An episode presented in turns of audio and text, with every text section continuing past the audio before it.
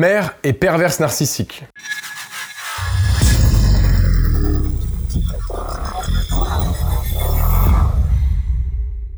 Bonjour à toi, je suis Bruno Bartoli et je te souhaite la bienvenue sur cette nouvelle vidéo. Alors tout d'abord, sache qu'elle fait partie de la série consacrée aux pervers narcissiques dans la famille.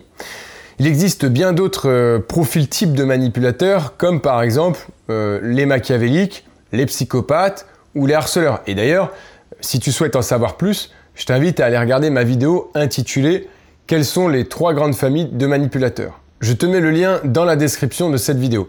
Partons donc dès maintenant sur les traces de la mère perverse narcissique.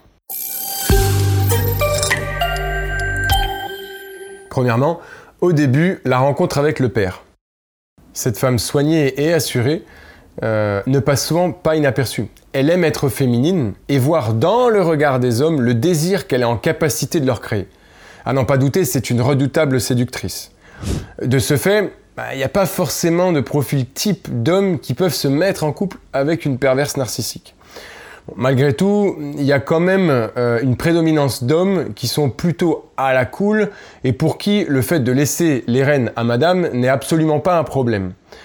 En fait, il est très rare euh, qu'un couple constitué d'une femme perverse narcissique et d'un homme ayant besoin d'avoir tout sous contrôle reste longtemps ensemble.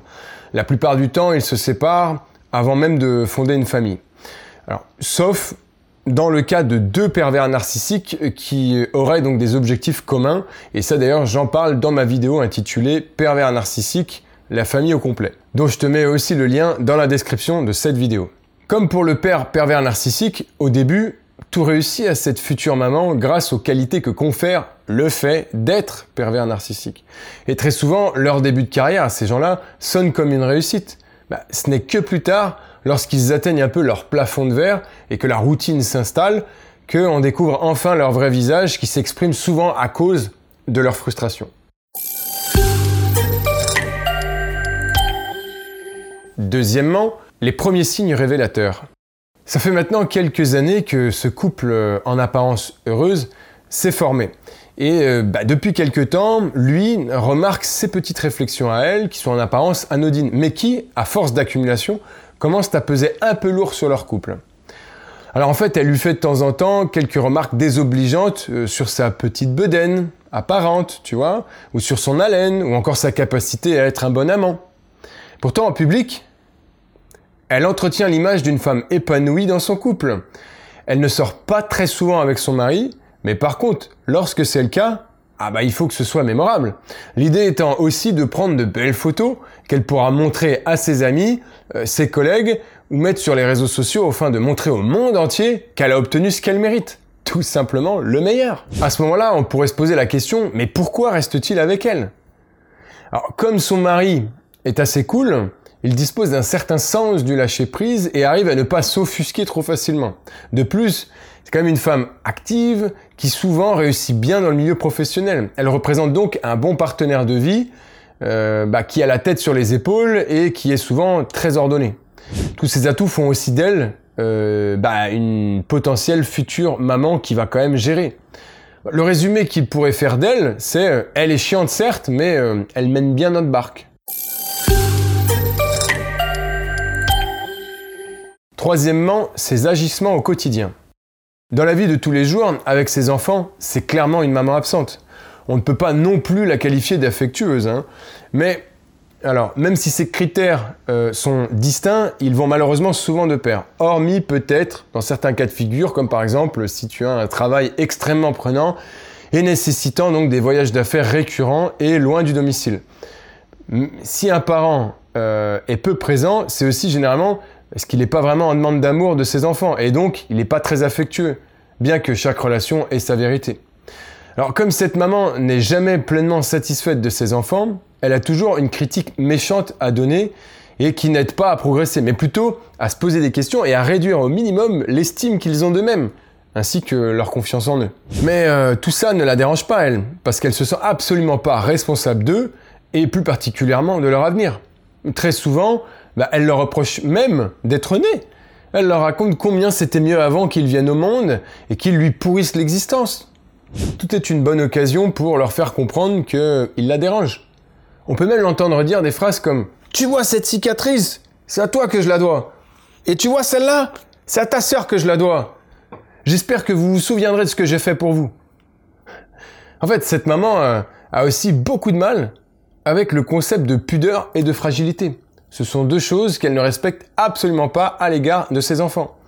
En fait, elle peut rentrer à tout moment euh, dans la chambre de son fils ou de sa fille sans frapper, et peu importe leur âge ou les euh, amis qui peuvent y être présents. Pareil dans la salle de bain et même dans les toilettes. En ce qui concerne leur fragilité, elle ne comprend pas que ses enfants puissent en avoir. Lorsqu'ils sont tristes, par exemple, euh, parce que, euh, je sais pas, le chat de la famille est mort, ou parce que l'amoureuse de son fils vient de lui dire qu'elle l'a jamais aimé et qu'elle préfère son meilleur ami, bah, cette maman, elle a aucune compassion. On peut même l'entendre dire Allez, c'est bon, t'en verras d'autres, c'est pas grave. Rien n'est grave pour elle. Alors que pour un enfant, c'est extrêmement traumatisant que ses parents ne reconnaissent pas les sentiments qui l'envahissent, comme ayant au moins en tout cas une vraie valeur. Parce que maman aime qu'on se batte pour elle afin d'être l'objet central du désir de tout son petit monde, eh ben, elle adore faire des différences. Elle redouble d'imagination et tu peux même entendre de sa bouche des phrases du type euh, ah, merci pour ton cadeau. T'as vu, euh, ta sœur, elle, elle a fait fort, hein, cette Ou alors, 14 euh, sur 20 de moyenne Ouais, ça va. Mais ton frère est meilleur que toi, hein. lui, il a eu 16. Hein. Ou alors, quand est-ce que tu nous ramènes des coupes comme ta sœur? Elle brille dans son sport. Tu veux toujours rester dans son ombre ou quoi?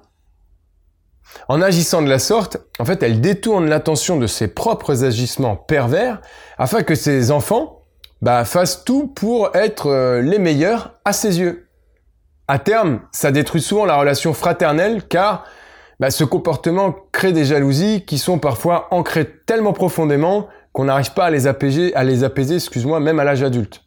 Alors certes, cette maman n'aime pas vraiment ses enfants, mais par contre, dès qu'elle peut les utiliser comme faire valoir, là, ne t'inquiète pas, elle sait ne pas tarir d'éloges. Mais il ne faut pas s'y tromper, ce n'est qu'en public. Dans le privé, on revient toujours aux bonnes vieilles réflexions vexantes. Quatrièmement, son travail de sape sur la longueur. Comme cette maman est centrée sur elle-même, elle devient clairement la plus grande source d'insécurité de ses enfants. Ils ne se sentent jamais heureux bien longtemps finalement. C'est toujours de l'amour donné avec parcimonie et sous condition. Selon elle, bah, ils devraient se satisfaire de cet amour furtif lorsqu'il passe. Il faut qu'ils arrivent à le capter en plein vol, profiter de l'instant présent. On ne sait pas quand est-ce que ça pourrait revenir en fait, c'est une forme d'amour qui se mérite en travaillant dur. Maman se voit tellement tout là-haut, ses enfants finalement sont loin de son niveau à elle, et donc ils ne méritent clairement pas un amour inconditionnel. Ils devraient déjà être extrêmement heureux d'avoir la chance d'obtenir de temps à autre des marques d'estime et d'affection, si courtes soient-elles. D'ailleurs, puisqu'effectivement cette mère perverse narcissique euh, n'est pas capable de donner un amour inconditionnel à ses enfants, euh, c'est donc un amour très souvent conditionné par l'atteinte d'objectifs. C'est d'ailleurs ce point précis qui les prépare malheureusement à devenir eux-mêmes des pervers narcissiques. Et oui, parce qu'ils grandissent en comprenant que on n'aime pas les gens simplement pour ce qu'ils sont, mais pour ce qu'ils font ou ce qu'ils ont. Finalement, seul compte l'image renvoyée et les intérêts d'être avec cette personne. En fait, elle enferme ses enfants dans une prison qui n'a pour but que de servir ses propres envies de grandeur. Alors c'est malheureusement une prison qui n'a pas vraiment d'issue et qui détruit tout fonctionnement sain. À l'intérieur de cette prison, le bourreau ne souhaite absolument pas que ses enfants puissent s'épanouir, c'est clair. Le problème, c'est que si ses enfants s'épanouissent, bah, elle ne pourra plus en disposer à sa guise et surtout, elle perdra le contrôle sur eux. Cette sensation de pouvoir est quasiment l'élément central de tout pervers narcissique. Les outils qu'elle utilise pour les garder sous son emprise, bah, c'est l'humiliation, la création de sentiments de honte, de doute et de culpabilité. Pour terminer sur ce point, il y a souvent une différence notable de traitement entre le fils et la fille. Souvent, euh, les mères perverses narcissiques sont fusionnelles avec leur fils et plutôt dans le combat avec leur fille. Toujours à cause de cette euh, question d'image car elles ne veulent pas qu'une autre femme soit plus importante qu'elles. Cinquièmement, les enfants quittent le nid, qu'advient-il de papa? Ça y est, les enfants sont grands et enfin en âge de quitter le nid. Alors, dans le cas de la mère perverse narcissique, ce n'est pas forcément les mêmes sentiments qui envahissent les enfants que pour euh, le cas du père pervers narcissique. En fait, là, ils ont moins envie de quitter la maison. Euh, ils n'ont pas forcément subi de sévices corporels. Par contre, leur confiance en eux, étant au plus bas, ne les pousse pas vraiment à assumer leur vie euh, en tant que jeunes adultes. Il arrive souvent que les enfants, bah, ils en veuillent à leur père de ne pas s'être imposés alors qu'ils voyaient bien les agissements de maman. À plusieurs reprises, il aurait quand même pu faire quelque chose. On l'a même vu être dérangé par l'attitude de sa femme. Mais il n'a pour autant jamais fait quoi que ce soit pour changer les choses. Ce n'est que bien plus tard, quand les enfants commencent à avoir une vision claire sur ce qu'est la vie d'adulte et de toutes les contraintes que ça peut représenter, que la compassion peut commencer à arriver dans leur esprit. Finalement, papa a subi sa vie. Il n'est pas heureux non plus. Bon, il est vrai cependant qu'on pourrait quand même lui reprocher son comportement totalement démissionnaire. Mais en même temps, face à une tigresse comme maman, comment faire le poids? Et ça, bah lui, il était extrêmement au courant de tout ça. Quand les enfants commencent à trouver un partenaire pour construire leur vie, alors généralement, les filles coupent les ponts avec leur mère ou réduisent les interactions au minimum. Les garçons, quant à eux, ayant plus souvent une relation fusionnelle, bien qu'aliénante, ont beaucoup plus de mal à couper le cordon. Il faut vraiment que leur femme soit dotée d'un sacré caractère pour reprendre la main sur leur couple au sein duquel bah, maman s'immisce et donne son avis sur tout et constamment.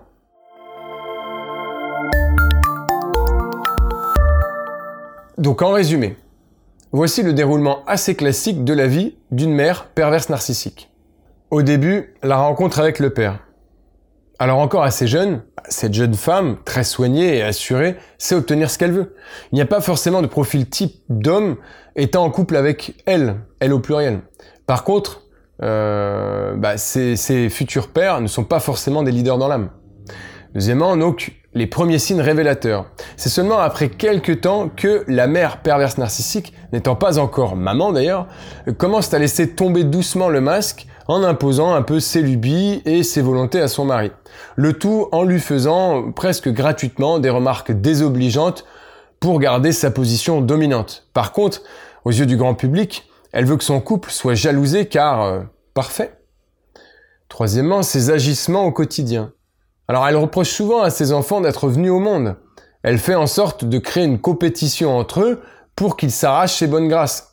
Elles ne respectent ni leur pudeur, ni les sentiments qu'ils peuvent euh, éprouver. En somme, ils ne sont là que pour servir euh, ses intérêts et rien d'autre. Quatrièmement, son travail de sable sur la longueur. L'amour qu'elle donne est conditionné par l'atteinte d'objectifs.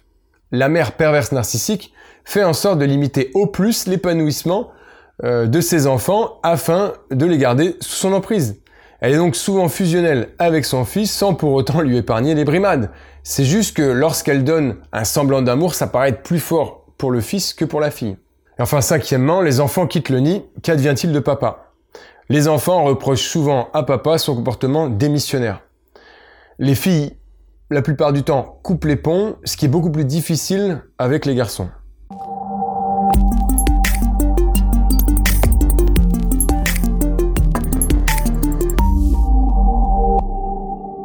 Voilà, c'est déjà terminé pour cette vidéo consacrée à la mère perverse narcissique et je te remercie de l'attention que tu y as portée. Alors j'espère que ça t'a aidé à mettre des mots sur ce que tu as vécu ou euh, ce que tu as pu peut-être observer chez quelqu'un de ton entourage. Je te conseille aussi d'aller voir euh, les trois autres vidéos que j'ai réalisées sur euh, le sujet des pervers narcissiques dans la famille, qui sont donc les suivantes. Alors il y a père et pervers narcissique, pervers narcissique, la famille au complet, et enfin, comment grandir avec des parents pervers narcissiques. Alors tu trouveras également les liens de ces vidéos dans la description de celle-ci. Il est vrai que sur un grand nombre de mes vidéos, j'énonce surtout des actes et euh, tout ce que, qui peut te permettre finalement de reconnaître les pervers narcissiques, psychopathes, machiavéliques ou harceleurs. De temps en temps, je te donne aussi certains conseils sur l'attitude à adopter en face de ces énergumènes pour reprendre le contrôle et les faire déjouer. Mais si tu veux aller beaucoup plus loin, j'ai conçu une formation payante qui te permettra d'augmenter donc drastiquement et rapidement ton pouvoir d'influence. Cette formation t'aidera aussi à passer au travers des pièges et de renverser carrément les manipulateurs, pervers narcissiques ou autres, avec énormément de techniques expliquées en détail que tu pourras mettre en place sans plus attendre. Avant ça, et parce que bah, je souhaite t'accompagner au mieux, je te propose d'abord, si tu le souhaites, donc une formation 100% gratuite de plus d'une heure qui te permettra d'augmenter donc ton pouvoir d'influence pour obtenir la vie que tu mérites et de savoir comment réagir face à tous les manipulateurs, tous les types de manipulateurs en tout cas qui souhaiteraient exercer leur emprise malveillante sur toi. Tu es donc libre dès maintenant de cliquer sur le lien qui apparaît dans cette vidéo ainsi que dans sa description. Et dès que tu auras renseigné ton email, bah, je t'enverrai 4 vidéos de formation sur 4 jours, donc une par jour. Bon bah écoute, on se retrouve donc tout de suite de l'autre côté. Encore merci et à très vite. Ciao